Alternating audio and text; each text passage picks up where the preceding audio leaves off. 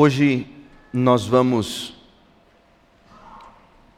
meditar sobre uma das cenas mais tristes da igreja primitiva.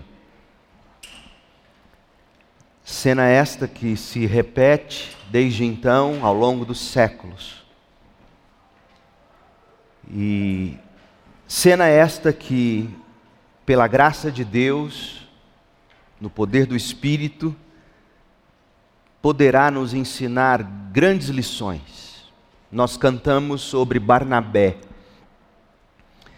A propósito, já ouvi alguns, não apenas daqui ou de outros lugares, dizendo que é um hino tão centrado no homem, nós não deveríamos cantá-lo.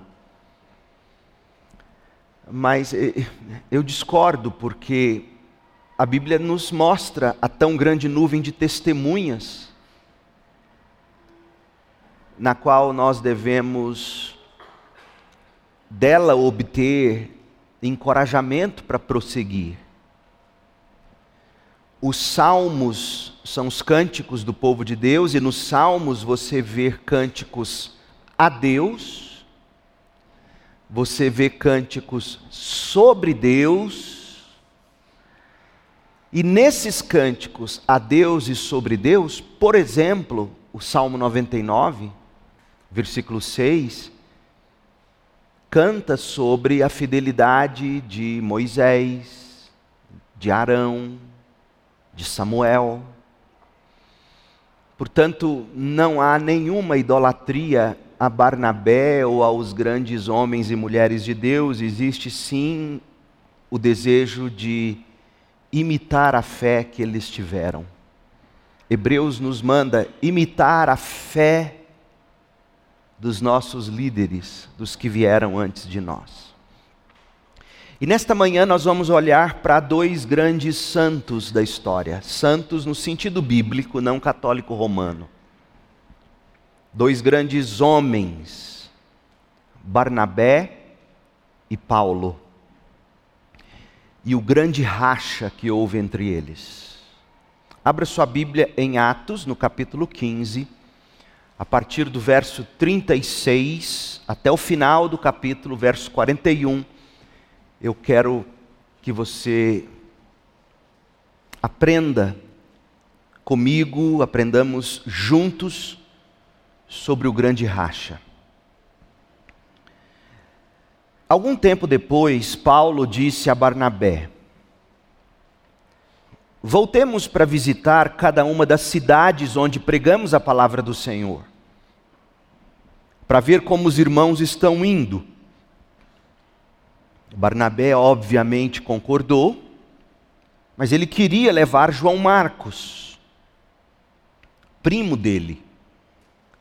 Mas Paulo se opôs pois João Marcos tinha se separado deles na Panfilha,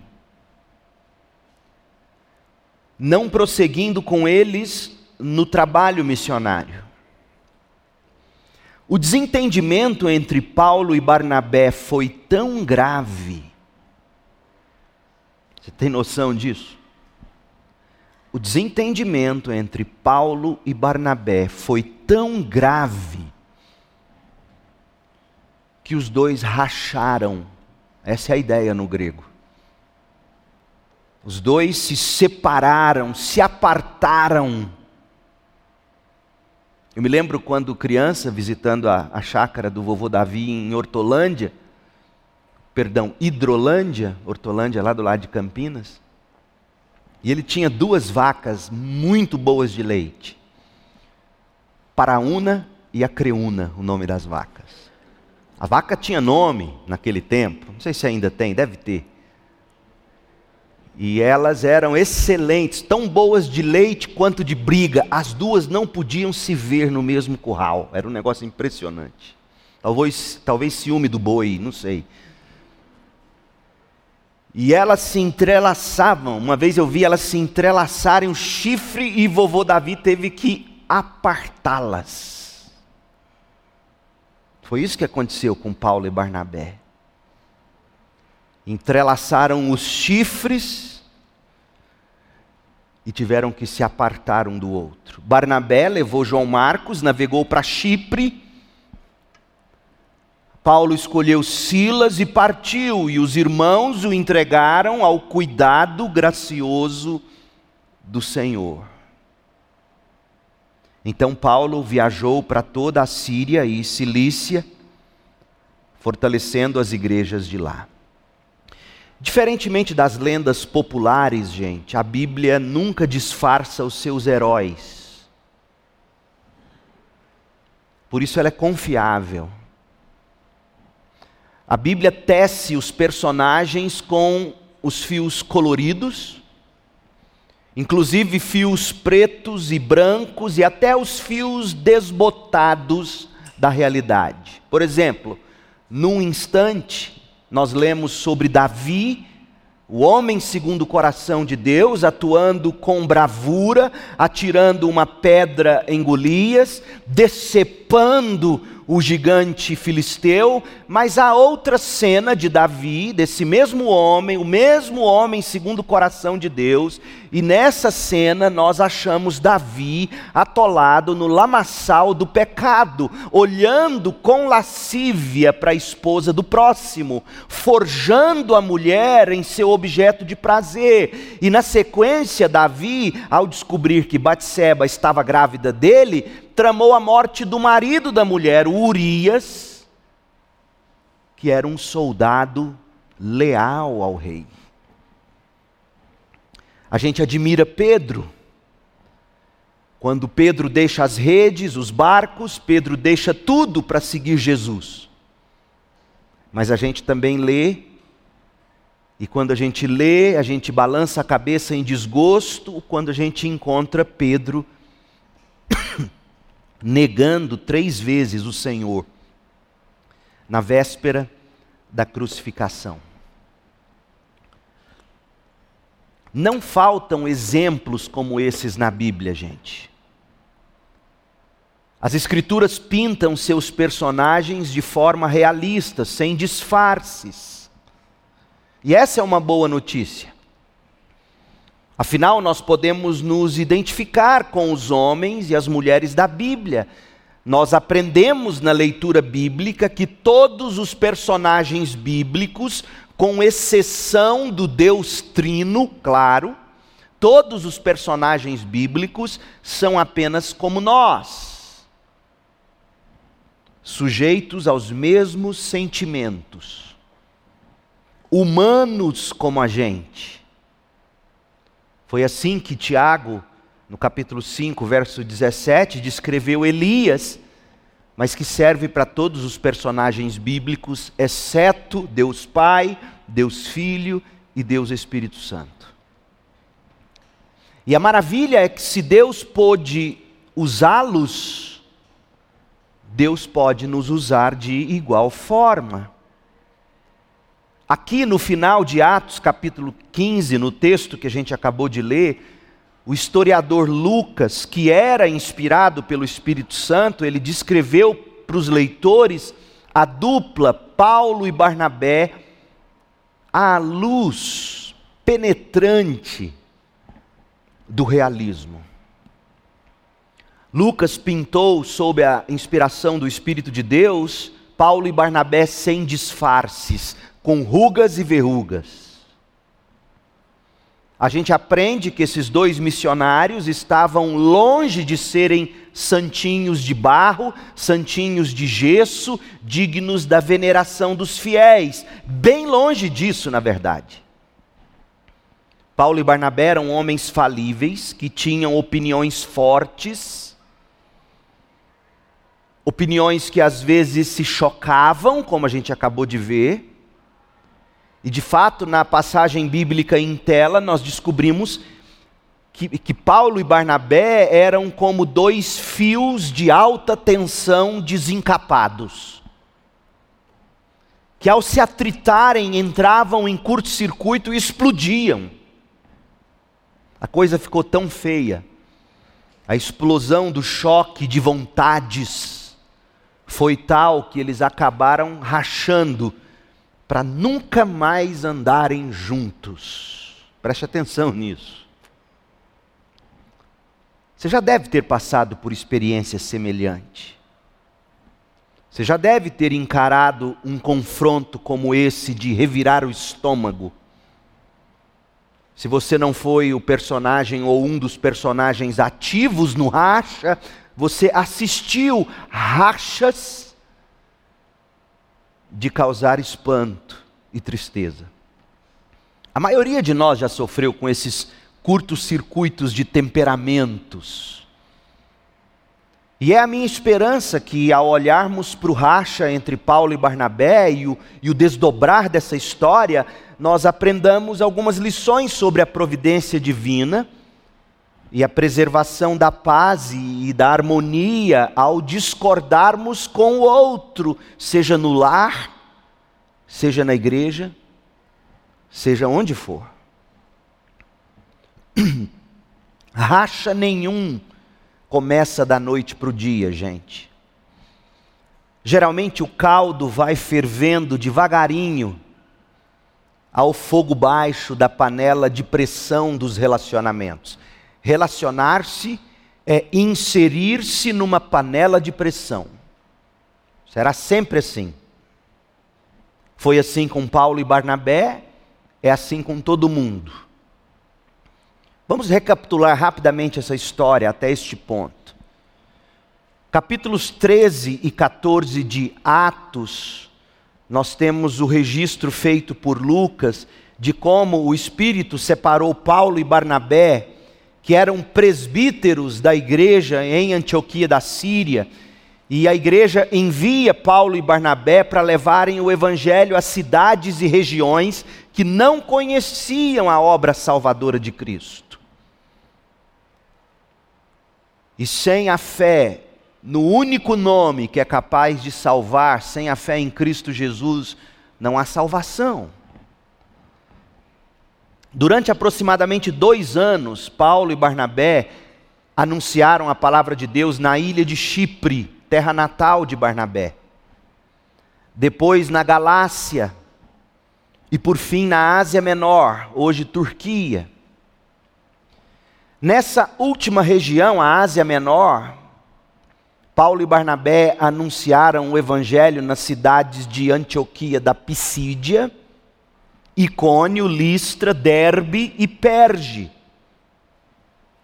Cumprida a missão, Paulo e Barnabé retornaram à base missionária, à igreja local deles em Antioquia da Síria. E lá eles apresentaram à igreja a igreja que os havia enviado relatórios de suas atividades no campo missionário. Preste atenção, gente, apesar de enfrentarem dificuldades, perseguições, oposições, Paulo foi apedrejado até quase a morte. Apesar de tudo isso, o resultado da primeira viagem missionária foi encorajador. Por meio do ministério de Paulo e Barnabé, Deus abriu aos gentios a porta da fé, levando muitos ao conhecimento salvífico do Evangelho de Cristo.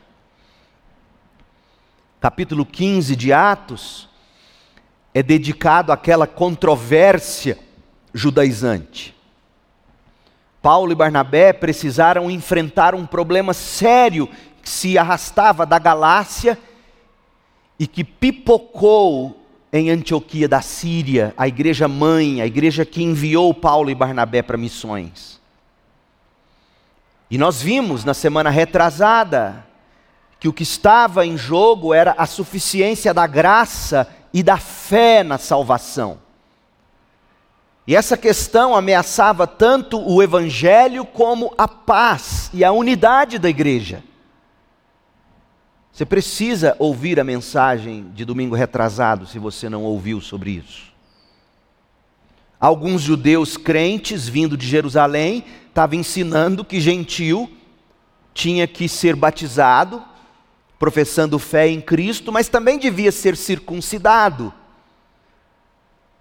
Também deveria se abster de comer carnes que os judeus não comiam Eles se reúnem em Jerusalém e o concílio de Jerusalém se alinha com Paulo e Barnabé, sustentando que a salvação dos gentios e de qualquer pessoa é pela graça de Deus, mediante a fé somente na obra redentora de Cristo, independentemente da observância das leis cerimoniais de Moisés.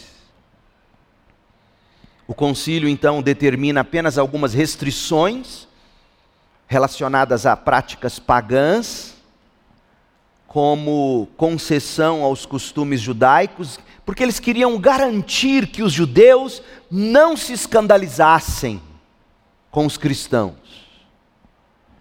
A decisão do concílio foi enviada por escrito até a igreja de Antioquia da Síria e as regiões vizinhas, por meio de Paulo, Barnabé e dois outros representantes, Judas e Silas, que na Bíblia também é conhecido pelo seu nome latim, ou latino, Silvano. O Silvano de que Paulo fala aos Tessalonicenses e em outros lugares é esse Silas que saiu da igreja de Jerusalém ao lado de Judas para levar a carta do concílio de Jerusalém junto com Paulo e Barnabé. Então foi resolvida a questão judaizante. Nós vimos na mensagem pregada domingo retrasado. Judas e, e Silas permaneceram por algum tempo em Antioquia da Síria, junto com Paulo e Barnabé, fortalecendo os irmãos. Paulo e Barnabé permaneceram na igreja, ensinando e anunciando o Evangelho. E aí a gente chega no texto de hoje, a última sessão do capítulo 15. Porque, veja, o grande racha que houve entre Paulo e Barnabé poderia ter abortado para sempre a segunda viagem missionária. Você tem que ler o livro de Atos prestando atenção seguinte: essa decisão de Paulo e Barnabé de visitar as igrejas era o início da segunda viagem missionária. Então, o que eu quero considerar com vocês, nesse que é o pano de fundo para a segunda viagem missionária, a primeira foi um sucesso, apesar de perseguições, apesar de de, de, de, de, problema com judaizantes, Jerusalém soube resolver isso muito bem. Graças a Deus a igreja estava unida num só evangelho o evangelho da glória e da graça de Deus. Mas a igreja agora experimentaria seu grande primeiro racha. E o que nós vamos ver é o desejo de Paulo ao propor a Barnabé que visitassem as igrejas que foram estabelecidas na primeira viagem missionária. Isso está aí em Atos 15, 36. O desejo de Paulo de juntar-se com Barnabé e eles visitarem a igreja. Nós vamos ver em segundo lugar a desavença que explodiu envolvendo o nome de João Marcos, versículos 37 a 39. E por fim, o desfecho que foi encontrado pela igreja para o problema, do verso 39 ao 41. E aí no fim eu quero fazer algumas aplicações concernentes à resolução de conflitos. Primeiro, o grande racha. Veja como o diabo é astuto. O grande racha surgiu de um bom desejo de uma igreja que até então estava unida à igreja de Antioquia da Síria. O grande racha surgiu de uma igreja que tinha recebido uma carta de Jerusalém dizendo: esse é o Evangelho, somente a graça, somente a fé, somente Cristo, para a glória de Deus somente, segundo as Escrituras somente. A, a igreja estava unida em torno disso, e aí você vê Paulo demonstrando um grande desejo, um desejo bom, um desejo nobre. Veja o verso 36. Algum tempo depois de resolvida aquela questão, Paulo disse a Barnabé: Voltemos para visitar cada uma das cidades onde pregamos a palavra do Senhor, para ver como os irmãos estão indo. Paulo queria dar início à segunda viagem missionária. E qual era a motivação de Paulo?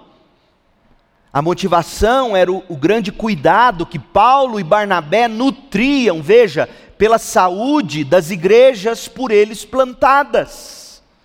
Igrejas que foram plantadas na primeira viagem missionária, Atos 13 e 14.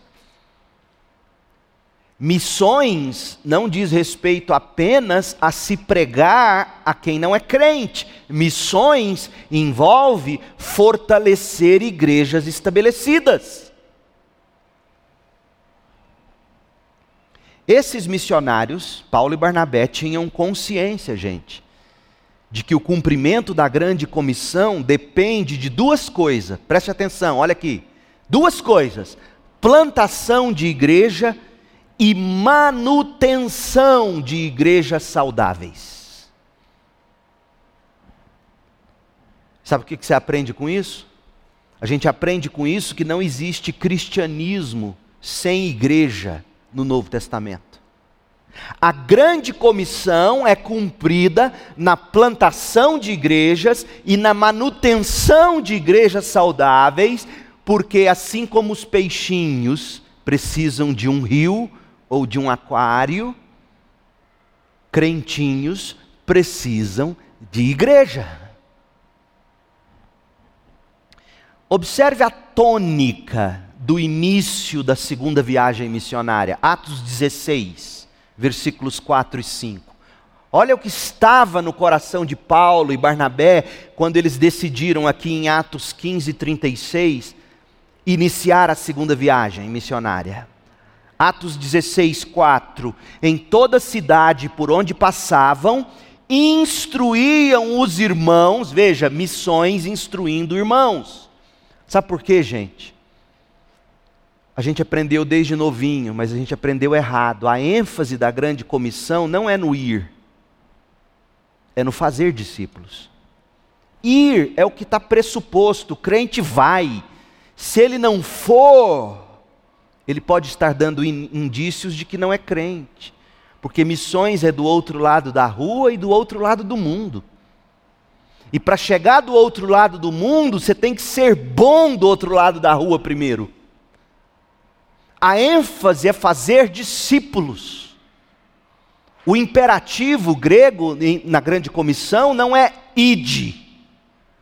A tradução melhor seria enquanto vão em indo, façam discípulos. E Paulo está cumprindo isso à risca.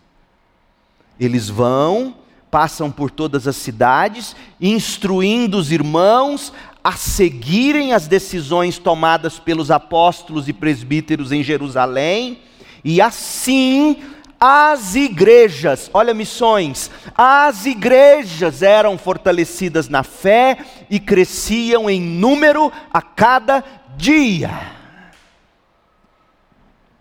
Missões consiste em plantação e manutenção de igrejas saudáveis, porque crente sem igreja é como um braço andando na rua sem corpo.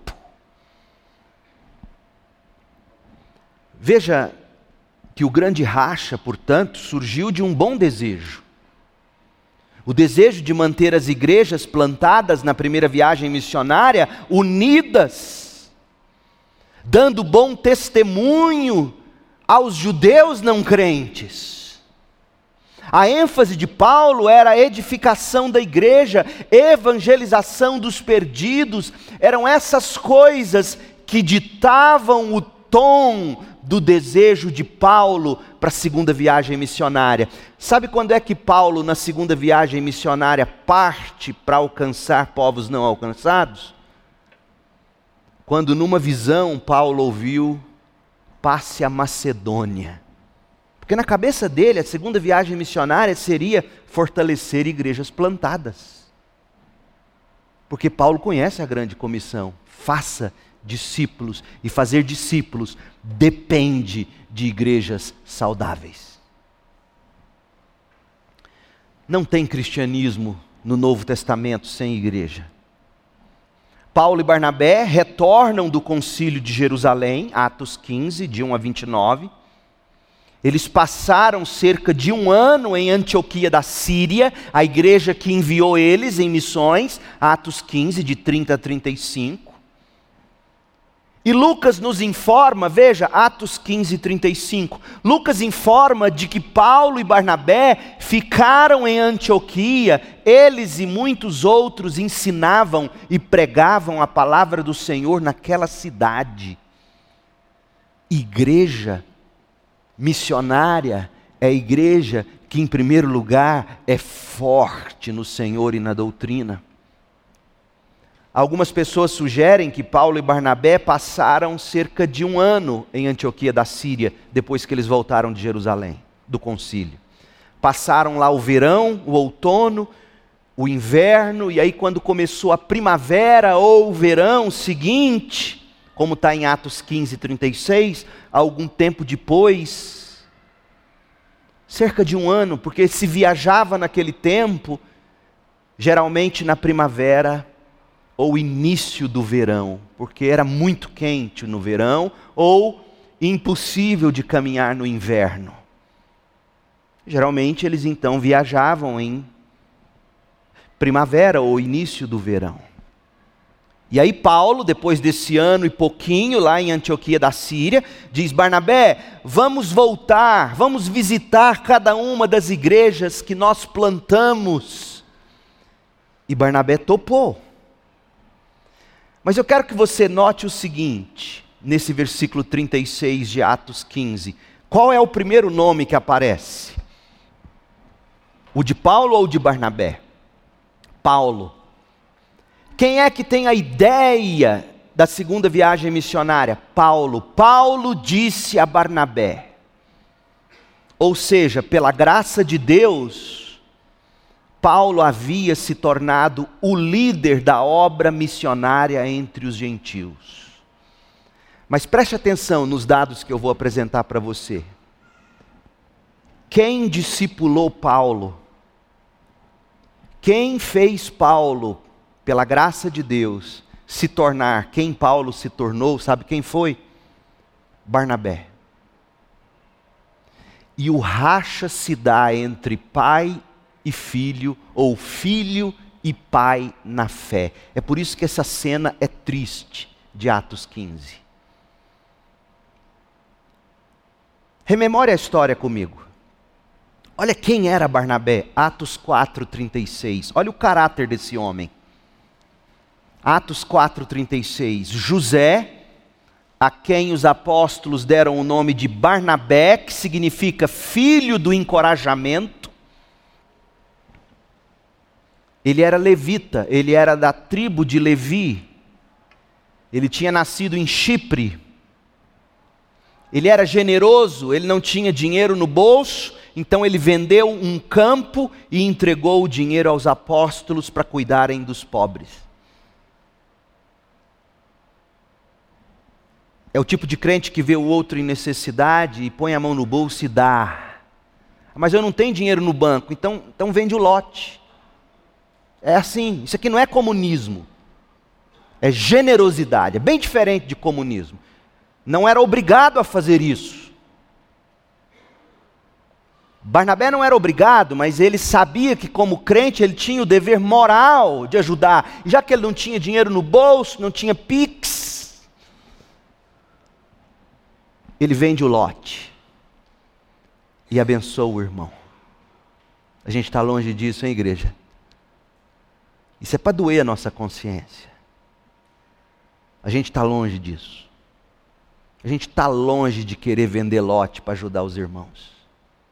Mas isso é outro sermão. Mas esse é o caráter de Barnabé. Olha o cuidado dele com Paulo. Gente, esse é o Barnabé com quem Paulo grita e racha, hein? Presta atenção. Atos 9, 22. A pregação de Saulo Paulo, no caso, tornou-se cada vez mais poderosa, pois ele deixava os judeus de Damasco perplexos, provando que Jesus é o Cristo. Depois de algum tempo, certos judeus conspiraram para matar Paulo. Dia e noite vigiavam a porta da cidade com a intenção de assassinar Paulo. Mas Paulo foi informado do plano. Então, durante a noite, alguns dos seus discípulos o baixaram pela muralha da cidade num grande cesto. Essa muralha existe até hoje. Quando Saulo chegou a Jerusalém, tentou se encontrar com os discípulos, mas todo mundo estava com medo dele, porque ele matava crente antes de ser crente. Então veja, Paulo está jogado na sarjeta, ele é novo crente, os judeus querem matá-lo, e os crentes têm medo dele. Paulo não tem ninguém no mundo. Sabe o que aconteceu? Eles não acreditavam que Paulo tivesse de fato se tornado discípulo. Então, verso 27, Barnabé tomou Paulo nos braços, levou Paulo aos apóstolos. Vocês estão com medo desse homem? E Barnabé conta como Saulo tinha visto o Senhor no caminho para Damasco e como o Senhor lhe havia falado, contou também que em Damasco Saulo havia pregado corajosamente em nome de Jesus. Esse é o cuidado de Barnabé. É difícil brigar com um homem desse, não é não, gente? Mas Paulo brigou. Que triste o caráter de Barnabé, o cuidado de Barnabé, o comissionamento de Barnabé. Atos 11. Veja lá, Atos 11. 22. Quando a igreja de Jerusalém soube do que havia acontecido, o que, que havia acontecido? A conversão de muitos gentios, pela pregação de cristãos dispersos pela perseguição. Esses cristãos haviam se convertido lá na igreja de Antioquia da Síria. A igreja que enviou Paulo e Barnabé para o ministério. Mas veja quem foi que levou Paulo para lá: Barnabé. A igreja de Jerusalém soube do que havia acontecido. Enviou Barnabé a Antioquia. Quando Barnabé chegou em Antioquia e viu essa demonstração da graça de Deus, alegrou-se muito e incentivou os irmãos a permanecerem fiéis ao Senhor. Barnabé era um homem bom. Paulo gritou com ele. Barnabé era cheio do Espírito Santo. Barnabé era cheio de fé e uma grande multidão se converteu ao Senhor. Então Barnabé foi a Tarso procurar Paulo, que ainda era chamado de Saulo. E quando Barnabé encontrou Saulo, levou Saulo para Antioquia da Síria, e lá eles permaneceram com a igreja um ano inteiro, ensinando as muitas pessoas, e foi em Antioquia que os discípulos foram chamados de cristãos pela primeira vez caráter de Barnabé, o cuidado de Barnabé, o comissionamento de Barnabé a Paulo, e nesse ponto da, da narrativa, Barnabé é o líder. Atos 13. Quando essa igreja de Antioquia da Síria, para onde Barnabé levou Paulo, e lá eles ficaram ensinando, quando essa igreja resolve enviar Barnabé e Saulo para o ministério de missões, olha quem era o líder: Atos 13, 2. Certo dia, enquanto adoravam o Senhor e jejuavam, o Espírito Santo disse à igreja: separem Barnabé e Saulo para realizarem o trabalho para o qual os chamei. E aí eles dispensaram eles, enviaram eles, depois de orações e jejuns, para a obra de missões. Mas quem é o líder? Quem está no comando da primeira viagem missionária aqui no início? Barnabé. Então veja, Barnabé acolheu Paulo, Barnabé amparou Paulo, Barnabé assumiu o discipulado de Paulo, e Barnabé ampliou a visibilidade de Paulo aos olhos dos irmãos. E Barnabé foi tão eficiente em tudo que ele fez, que ainda no início da primeira viagem missionária, Paulo assumiu o comando da missão. Sabe aquela história de quando o discípulo se torna melhor do que seu mestre? Foi o que aconteceu. Olha Atos 13, 14. A partir desse ponto, depois que, que em Pafos, Paulo, ele deixa de ser chamado de Saulo, ele passa a ser chamado de Paulo, e o nome de Paulo agora aparece na frente do nome de Barnabé. Não pense você que é aleatório, é Lucas nos dizendo: olha quem estava no comando no início, Barnabé. Olha quem logo no início da viagem missionária tomou o comando, Paulo. E tudo bem. Esse era o propósito de Barnabé. Que Paulo se tornasse o grande apóstolo aos gentios. Que lição, gente. Meu sonho, minha esperança é que eu prepare alguém de tal modo que no dia em que Deus disser, você não será mais o pastor da segunda igreja, esse homem seja apto para pastorear vocês, melhor do que eu. Isso é bíblico. E Paulo se tornou assim. Olha o verso 13 de Atos 13. Paulo e seus companheiros saíram de Pafos num navio e foram a Panfilha, onde aportaram em Perge, e lá em Perge, olha o que aconteceu, olha o João Marcos. João Marcos, o primo de Barnabé, deixou a dupla dinâmica, Paulo e Barnabé, e voltou para Jerusalém. Olha o nome de Paulo em proeminência, verso 14. Paulo e Barnabé prosseguiram para o interior, até Antioquia da Pisídia. Então, nessa passagem que a gente acaba de ler, nós encontramos Paulo tomando o comando da expedição e a gente vê João Marcos abandonando o navio. Há quem pense que João Marcos abandonou a missão porque não gostou de Paulo ter assumido o comando, um comando mais forte, mais firme. Há quem diga que por Barnabé ter se tornado o segundo violino. João Marcos não gostou e voltou para a casa da mamãe dele. Sabe quem era a mamãe de João Marcos? A Maria. A Maria, dona da casa, em Atos 12, 12, quando a igreja se reunia para orar. João Marcos era filho de família rica. Você ter uma casa com andar superior para reunir todo mundo, tinha que ter dinheiro naquela época. E não era pouco, não. E a mamãe Maria de João Marcos era a tia Maria de Barnabé. Você tem noção? Então Paulo não engoliu a história de Barnabé, de João Marcos os abandonar. Paulo não engoliu isso. O ponto forte de, fra, de Paulo era o seu ponto mais fraco. Sabe por quê, gente? Geralmente gente forte gente de opinião forte, gente de convicção. Isso é um ponto forte. Mas geralmente o ponto forte de gente forte é o ponto mais fraco. Sabe por quê? Porque gente forte não tem paciência com gente fraca. Paulo não teve paciência com Barnabé. Talvez Barnabé abandonou a missão porque ficou com medo de adoecer. Talvez Barnabé tivesse adoecido. Não sabemos o que causou o abandono mas João Marcos abandonou. Paulo não gostou.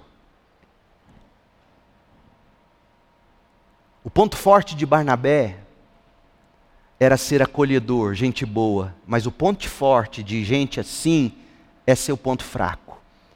Porque geralmente o acolhedor e gente boa não confronta quem precisa de confronto.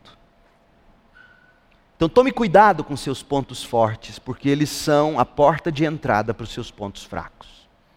Os fortes e convictos geralmente não têm paciência com os fracos. E os carinhosos, como Barnabé, os cuidadores, os homens e mulheres de consolação, geralmente não dão conta de confrontar quem precisa de confronto. Então, essas informações todas são importantes para a gente desembrulhar o racha entre Paulo e Barnabé. Guarda essas informações no coração, mas não deixe de enxergar que o grande racha surgiu de um bom desejo. Atos 15, 36. Algum tempo depois, Paulo disse a Barnabé, Paulo, o líder agora, voltemos para visitar cada uma das cidades onde pregamos a palavra do Senhor, para ver como os irmãos estão indo. Que orgulho deve ter sido para Barnabé ouvir o seu filho e discípulo Paulo dizer: vamos em frente, tomando a iniciativa. Mas em seguida o tempo fecha. Segunda coisa, o racha surgiu de uma explosiva desavença. É a segunda coisa que a gente tem que observar, essa explosiva desavença. Vem, gente, presta atenção numa coisa, por isso que essa mensagem é fundamental para a nossa igreja, para os líderes da igreja, para os diáconos, para os futuros presbíteros. Como essa, essa mensagem é importante para o pai de família, para o pai, para o líder. Preste atenção, não foi perseguição religiosa que separou Paulo e Barnabé. Não foi sofrimento que separou Paulo e Barnabé. Não foi desvio doutrinário que separou Paulo e Barnabé. Paulo e Barnabé estavam juntos no concílio de Jerusalém, pelo mesmo evangelho, pela mesma doutrina. Não foram essas coisas que dividiram Paulo e Barnabé. Sabe o que fez os dois racharem? Opinião pessoal, temperamento. Cuidado, cuidado, porque o seu ponto forte é a porta de entrada para o seu ponto fraco. Olha como foi, verso 37, Atos 15, 37. Quando Barnabé ouviu Paulo, Barnabé vibrou. E Barnabé pensou, certamente Barnabé já vinha orando por isso, eu tenho que encontrar a hora de trazer João Marcos de volta. E Barnabé vibrou: Paulo, é isso, nós vamos, e vamos fazer o seguinte: vamos levar João Marcos. Eu quero levar João Marcos. Meu primo, o filho da tia Maria. Mas o verso 38 diz que Paulo se opôs. Não! João Marcos, não! Ele é frouxo ele não tem opinião, ele é fraco. João Marcos, não. E Lucas diz, por que, que Paulo não queria? Porque João Marcos tinha se separado deles na Panfilha, não prosseguindo com eles no trabalho. Lucas não andava com Paulo ainda, quando aconteceu a, a deserção, o abandono de João Marcos. Paulo contou para Lucas. E sabe qual é a palavra separado aqui no grego? Sabe que palavra Paulo usou para descrever João Marcos? A mesma palavra que em outras traduções, em outros contextos, em outros versículos aparece apostasia. Paulo considerou João Marcos um apóstata. Isso é sério, hein? Tamanha era a opinião de Paulo. João Marcos não entra nessa missão, Barnabé. E Barnabé diz: Paulo, entra sim. Do mesmo jeito que eu acreditei em você, você tem que acreditar em João Marcos. Não, você está falando isso porque João Marcos é seu primo, filho da tia Maria, que é uma bênção, mas esse menino não. Imagina a igreja assistindo isso. Imagina a igreja vendo esses dois titãs, Paulo e Barnabé. Que deprimente, que tristeza deve ter sido isso. E, e, Lucas diz no verso 39 que o desentendimento entre eles foi tão grave que os dois se separaram, os dois racharam. Visto que Paulo e Barnabé, gente, estavam cada um deles igualmente convencidos da sua opinião, nenhum dos dois cedeu. Porque veja, o verbo querer, referindo-se a Barnabé, no versículo 7, está numa forma grega que é intensidade, é repetição. Ele queria, ele queria, ele queria. E o verbo opor, referindo-se a Paulo no verso 37, é a mesma intensidade, um querendo e o outro opondo. E o resultado no verso 39 é que o desentendimento foi tão grave que os dois se separaram. A palavra desentendimento no grego é paroxismos. Essa palavra dá origem à nossa palavra paroxismo no português. Sabe o que significa paroxismo? Espasmo agudo, convulsão, contração involuntária muscular que causa dor, a cãibra, sabe a dor. A cãibra entre eles foi tão grande. Na geologia, a palavra paroxismo fala da aceleração violenta da atividade vulcânica, é a entrar em erupção. Gente, isso aqui foi um cataclisma. Foi um tsunami na igreja primitiva. E essa explosiva desavença provocou racha que momentaneamente ficou irreconciliável, e dessa maneira a unidade da igreja em Antioquia da Síria, a igreja base, a igreja mãe da obra missionária entre os gentios, e nós somos gentios, lembre-se disso. A igreja que mandou os primeiros missionários, e que na sequência chegou a nós hoje, viu os seus dois grandes líderes racharem. O lado de Paulo dizia: João Marcos procedeu mal, ele nos abandonou, ele causou transtornos à obra missionária. E ele vai fazer isso de novo, Barnabé. E, e, Barnabé diz: não, vamos dar uma segunda oportunidade, vai ter efeito positivo, esse menino tem potencial. E no final, gente, Barnabé se provou correto. Porque João Marcos se tornou muito útil para Paulo. Paulo reconheceu isso. João Marcos se tornou um filho de Pedro. Você lê isso nas cartas de Pedro. O Evangelho de Marcos foi escrito pelo João Marcos, que Paulo chamou de franguinho, de galizézinho, de fraquinho.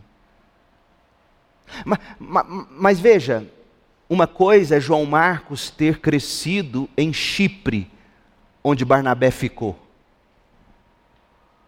Talvez de verdade João Marcos não tivesse conseguido seguir com Paulo e Barnabé entre os gentios, porque depois eles vão para Macedônia, Paulo, depois eles vão se meter no meio dos bárbaros, vão chegar à Europa. Talvez de fato João Marcos não estivesse pronto para o mundo tão bárbaro.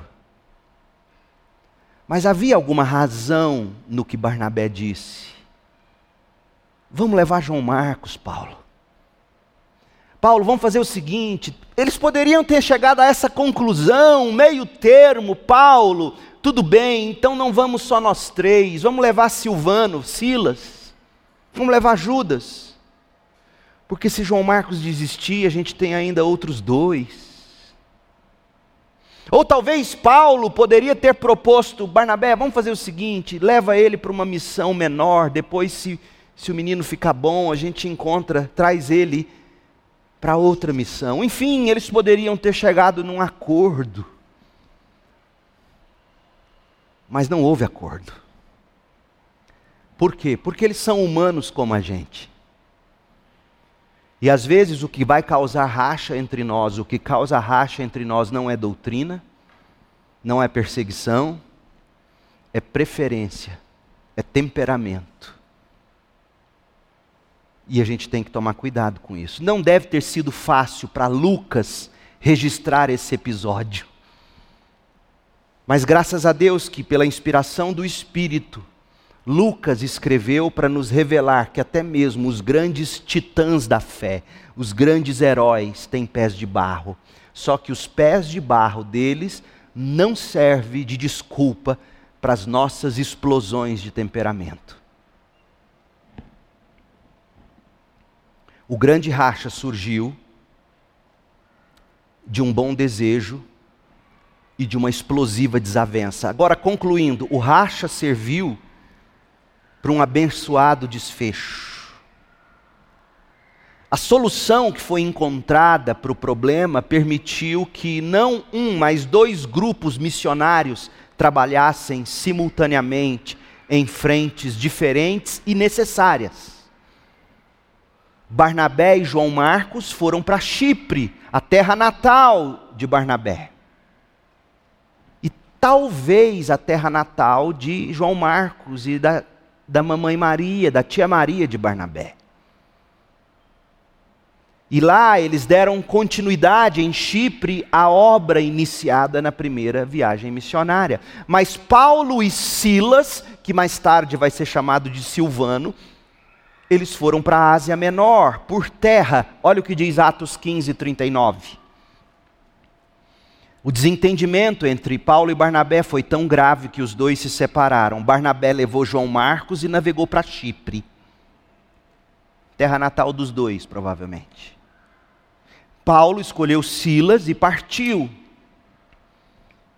E veja que no final das contas a igreja parece ter dado a bênção a Paulo. E os irmãos da igreja de Antioquia da Síria entregaram ao cuidado gracioso do Senhor Paulo e Silas. Então Paulo viajou por toda a Síria e Cilícia, fortalecendo as igrejas de lá. Segundo os Coríntios 1:19 diz que o Silas é o mesmo Silvano. 1 Tessalonicenses 1 verso 1, 2 Tessalonicenses 1 verso 1. Trazer Silas ou Silvano foi uma bênção, porque esse homem era muito qualificado. Silas ou Silvano era um líder conhecido na igreja de Jerusalém.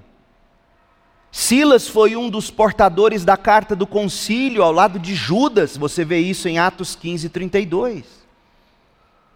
Esse homem tinha pedigree, ele era profeta, ele era cidadão romano como Paulo, ele era proficiente, ele era craque na língua grega. Aliás, 1 Pedro 5, 12 nos diz que Pedro escreveu suas cartas tendo Silas ou Silvano como amanuense. Presta atenção nisso. 1 de Pedro 5,12. Então, o racha pela providência de Deus serviu para um abençoado desfecho colocar em destaque os talentos de Silvano ou Silas. E Barnabé? Sabe o que vai acontecer com Barnabé a partir desse ponto? Com exceção da menção que Paulo faz em Colossenses 4,10, dizendo que Marcos era primo de Barnabé, com exceção disso, Atos 15:39 é a última referência cronológica que a Bíblia faz a Barnabé. Barnabé desapareceu, ficou em Chipre. E até hoje, Barnabé é considerado o grande nome do cristianismo na ilha de Chipre. A tradição diz que ele foi o primeiro bispo em Chipre. Mas Barnabé ficou com João Marcos em Chipre. Mas Barnabé era o homem que preparava os grandes homens. A gente que é assim, Barnabé preparou Paulo e lança Paulo. Barnabé preparou João Marcos que se tornou muito útil para Paulo, muito útil para Pedro. Pedro chama João Marcos de meu filho. E sabe o que a tradição da igreja conta? Presta atenção, olha que coisa linda. Esse João Marcos, que Paulo chamou de fracote, num primeiro momento, mas depois Paulo se reconcilia com ele, está lá em 2 Timóteo. Paulo manda trazer João Marcos, que é muito útil. Pedro chama João Marcos de filho. Sabe o que a tradição conta? que o Evangelho de Marcos, escrito por esse João Marcos, nada mais é do que os sermões que Pedro pregava em Roma e João Marcos tomava nota. Como Deus em providência faz muito mais do que pedimos ou pensamos. Barnabé pôde exercer seu ministério, onde parecia estar o coração dele, o coração de Barnabé estava em Chipre, a terra natal. João Marcos se tornou o Marcos, que escreveu o Evangelho e o grande auxiliar de Paulo e de Pedro. Silvano se destaca como um grande amanuense de Pedro, um homem proficiente na língua grega, dupla cidadania e Paulo se tornou o grande apóstolo dos gentios. Para concluir, eu quero te apresentar algumas algumas questões práticas sobre racha. Porque sabe qual é o grande perigo que a nossa igreja corre, a sua família corre? Não é divisão por doutrina. Se a gente não tomar cuidado, sim, isso pode acontecer. Mas a julgar pelo ritmo, esse pastor que prega assim, os líderes que estão aqui que são muito bem treinados. Nosso maior risco, segundo a Igreja Batista em Goiânia, não é racha por doutrina. Perseguição nunca rachou a igreja. Nosso maior problema é o racha por causa de opinião pessoal, gosto pessoal e temperamento. Porque é mais fácil a gente rachar por preferências pessoais do que por doutrina. É mais fácil você destruir sua família por causa do seu temperamento do que por qualquer outra coisa. Cuidado com seu temperamento. Submeta-o ao Espírito de Deus. Deixe o Espírito de Deus quebrá-lo. Segunda coisa, a maturidade espiritual não apaga as diferenças. Gente, Paulo era o homem espiritual, meu Deus do céu. Quem tem dúvida de que Paulo era espiritual? Você tem dúvida de que Barnabé era? Eram homens bons, cheios do espírito, cheios de fé. E racharam feio. Igreja, preste atenção, o fato de estarmos crescendo no conhecimento e na graça de Jesus Cristo não garante que não podemos ter rachas por opiniões e temperamentos. Aliás, a julgar pelo episódio, quanto mais cheios do Espírito, quanto mais envolvidos na obra missionária, mais riscos a gente corre de rachas. Pergunte a Barnabé, pergunte a Paulo, a igreja de Antioquia da Síria estava a pleno vapor. Com dois pastores como esse, dois presbíteros como esses, fora os outros. Mas a maturidade espiritual não apagou as diferenças. Terceira, o tropeço de alguém pode ser o gatilho para um grande racha. O tropeço de João Marcos. O tropeço de João Marcos. Talvez João Marcos tivesse ficado com medo de adoecer. Talvez João Marcos tivesse ficado com medo de morrer por ter adoecido. Talvez João Marcos não tivesse gostado de Paulo assumir a liderança e o primo dele, Barnabé, ficar em segundo. O fato é que João Marcos colocou os próprios interesses acima da missão. E quando você coloca os seus próprios interesses acima da missão, acima do reino, acima do Cristo, você se torna pedra de tropeço e porta para um grande racha. Foi o que aconteceu. Em quarto lugar, o, ponto forte da sua vida pode ser a brecha para a sua maior fraqueza. Gente, graças a Deus que Paulo aprendeu que ele não poderia ser tão forte assim com todo mundo. Paulo aprendeu. Sabe como é que eu sei que ele aprendeu? Leia Romanos 15, verso 1. Leia, abra a Bíblia, preste atenção. Olha o que Paulo escreve aos Romanos. Romanos 15, 1. Nós que somos fortes, devemos ter consideração pelos fracos e não agradar a nós mesmos Paulo sabe que a força dos fortes geralmente se baseia não em doutrina, mas em preferência pessoal. Você que é forte, irmão, você que é forte, irmã, tenha consideração pelos fracos. Olha o verso 7 de Romanos 15. Portanto, aceitem-se uns aos outros como Cristo os aceitou, para que Deus seja glorificado. A sua força pode ser a porta de entrada para a sua fraqueza. Barnabé, Barnabé tinha esse espírito gracioso, essa alma pacienciosa, esse coração encorajador. Ele era filho do encorajamento. E isso se tornava o grande ponto fraco. Porque ser gracioso demais talvez tenha impedido João Marcos de ter dado a boa bronca, ou melhor, Barnabé de ter dado a boa bronca no primo João Marcos. Gente, Lucas, em Atos 15, não nos diz quem estava com a razão, se era Paulo ou Barnabé. Porque está claro que Paulo e Barnabé erraram na mesma medida. Um por querer bater demais, Paulo, o outro por querer soprar demais, Barnabé. Em quinto lugar, Deus sempre usa instrumentos imperfeitos no seu serviço. O grande Paulo explodiu com raiva e rachou. O grande Barnabé talvez se acovardou mas o João Marcos, que desistiu e que foi o pivô de tudo isso, se tornou o autor do Evangelho de Marcos.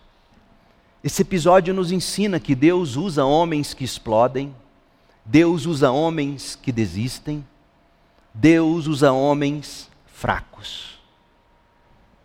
Ele pode usar você. Houve um tempo em que Paulo se arrependeu, houve um tempo em que Barnabé se arrependeu, é triste porque a gente não ouve mais Paulo falar de Barnabé. Mas a gente ouve, talvez ele tivesse morrido, Barnabé, não sabemos. Mas a gente ouve Paulo falar de João Marcos. Fez as pazes com ele. João Marcos deve ter pedido perdão, Paulo deve ter pedido perdão. O fato é que agora João Marcos servia muito bem, tanto a Paulo como a Pedro. Leia o Evangelho de Marcos. Os homens estão estudando o Evangelho de Marcos comigo. É o João Marcos que um dia desistiu, mas se tornou o João Marcos. Deus usa gente fraca pela sua graça. É só você se arrepender. Em sexto lugar, a unidade cristã não significa que a gente deve trabalhar em estreita colaboração às vezes. Às vezes o mais sábio é deixar cada um seguir seu caminho como aconteceu aqui. Desde que o que tiver seguido para lá e o que tiver seguido para cá, desde que não fiquem trocando farpas e acusando uns aos outros. Mas às vezes talvez seja necessário, para o bem do reino, você deixar a igreja, você seguir outro rumo e outro caminho. Em sétimo lugar, não se deve permitir que conflitos de personalidade ou diferenças menores impeçam a continuidade no serviço do Senhor. Paulo poderia ter desistido. Chega, não dá mais para lidar com esse povo. Barnabé poderia ter desistido. Olha o que eu fiz por Paulo. Investi tudo em Paulo e é assim que Paulo trata a minha opinião. Mas não, não houve isso. Cada um seguiu o seu caminho, porque a obra, o reino, é maior do que nós, gente. Se for necessário, mude de campo, mas não abandone o campo.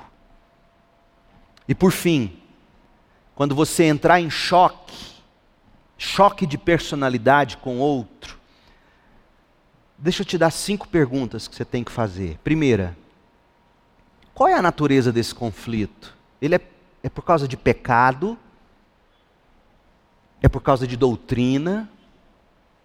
Ou é apenas preferência pessoal, personalidade? Porque se for só personalidade ou preferência, a gente tem a obrigação cristã de encontrar um meio termo. Então a primeira pergunta é: qual é a natureza do conflito? É só porque eu quero do meu jeito? Não pode ser assim no reino de Deus. Segundo, a segunda pergunta: existe algum princípio bíblico importante em questão? Um princípio que que está em jogo ou um princípio que precisa ser trazido para essa desavença. Terceiro, quais qualidades de caráter piedoso o Senhor está tratando na sua vida por meio desse confronto? Paulo aprendeu que Deus estava tratando a intransigência dele com gente mais fraca. Ele escreveu Romanos 15, 1. Ele escreveu Romanos 15, 7.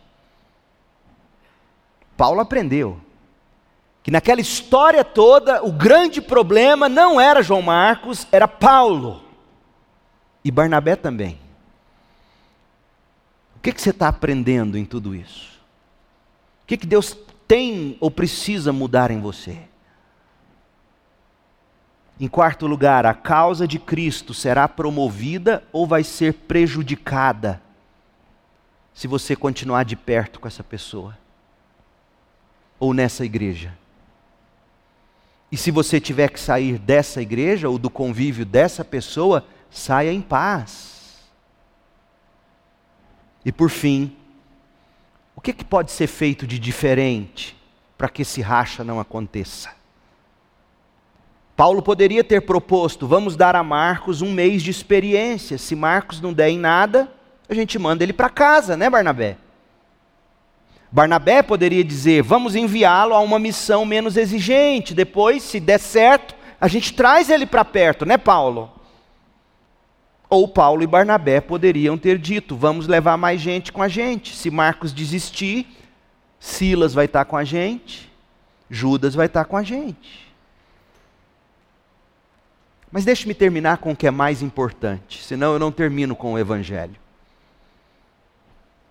O racha mais terrível da história não foi entre Paulo e Barnabé, foi entre o homem e Deus. Nós rachamos com Deus, porque escolhemos, tivemos preferência aos nossos próprios caminhos. Esse racha com Deus é o que promove todos os rachas entre as pessoas e rachado de Deus, você está condenado. Rachado de Deus, você continuará rachando com as pessoas. Rachado de Deus, você segue uma estrada de perdição eterna, mas Deus amou o mundo, amou você de tal maneira que enviou Jesus para reconciliar você com Deus e com os irmãos na comunhão da igreja. Então, nesta manhã, meu apelo é para que você se arrependa e creia em Jesus e receba Jesus como a sua justiça. Receba Jesus como aquele que cumpriu a lei de Deus que você não consegue. Receba Jesus como o substituto, aquele que morreu no seu lugar. Receba Jesus como seu tesouro. Reconcilie-se com Deus por meio da vida e da obra de Cristo. Reconcilie-se com o próximo, reconcilie-se com a sua igreja, com o corpo de Cristo. Tenha fé em Jesus, meu amigo, minha amiga, meu irmão. Tenha fé em Jesus. E repare o grande racha entre você e Deus. Esse é o seu maior problema.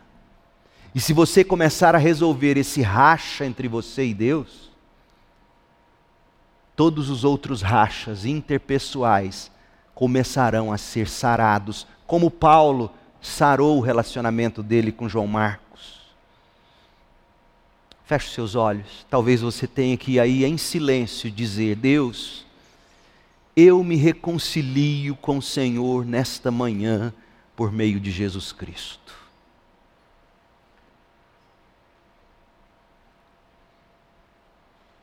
Talvez você tenha que pedir, Deus, dome esse meu espírito forte, que sempre pisa em canas quebradas. Jesus era forte, mas ele era manso e humilde de coração. Paulo era forte, mas aprendeu que é preciso amar o fraco e aceitá-lo como ele é em Cristo Jesus. Talvez nesta manhã sua oração tenha que ser esta: Senhor, quebra a minha força, para que eu não quebre os fracos. Ou talvez você tenha que dizer: Deus, eu tenho sido Barnabé demais em amor eu preciso confrontar os João Marcos ao meu redor. Ore agora. Pai, em nome de Jesus, estamos aqui orando e te buscando, pedindo que haja reconciliação entre o homem e Deus por meio de Jesus. E que haja reconciliação entre o homem e o homem na igreja de Jesus. É no nome de Cristo que nós oramos, pedindo que a graça de Jesus, o amor de Deus, a comunhão e a consolação do Espírito estejam sobre nós aqui, hoje e para sempre. Em nome de Jesus. Amém.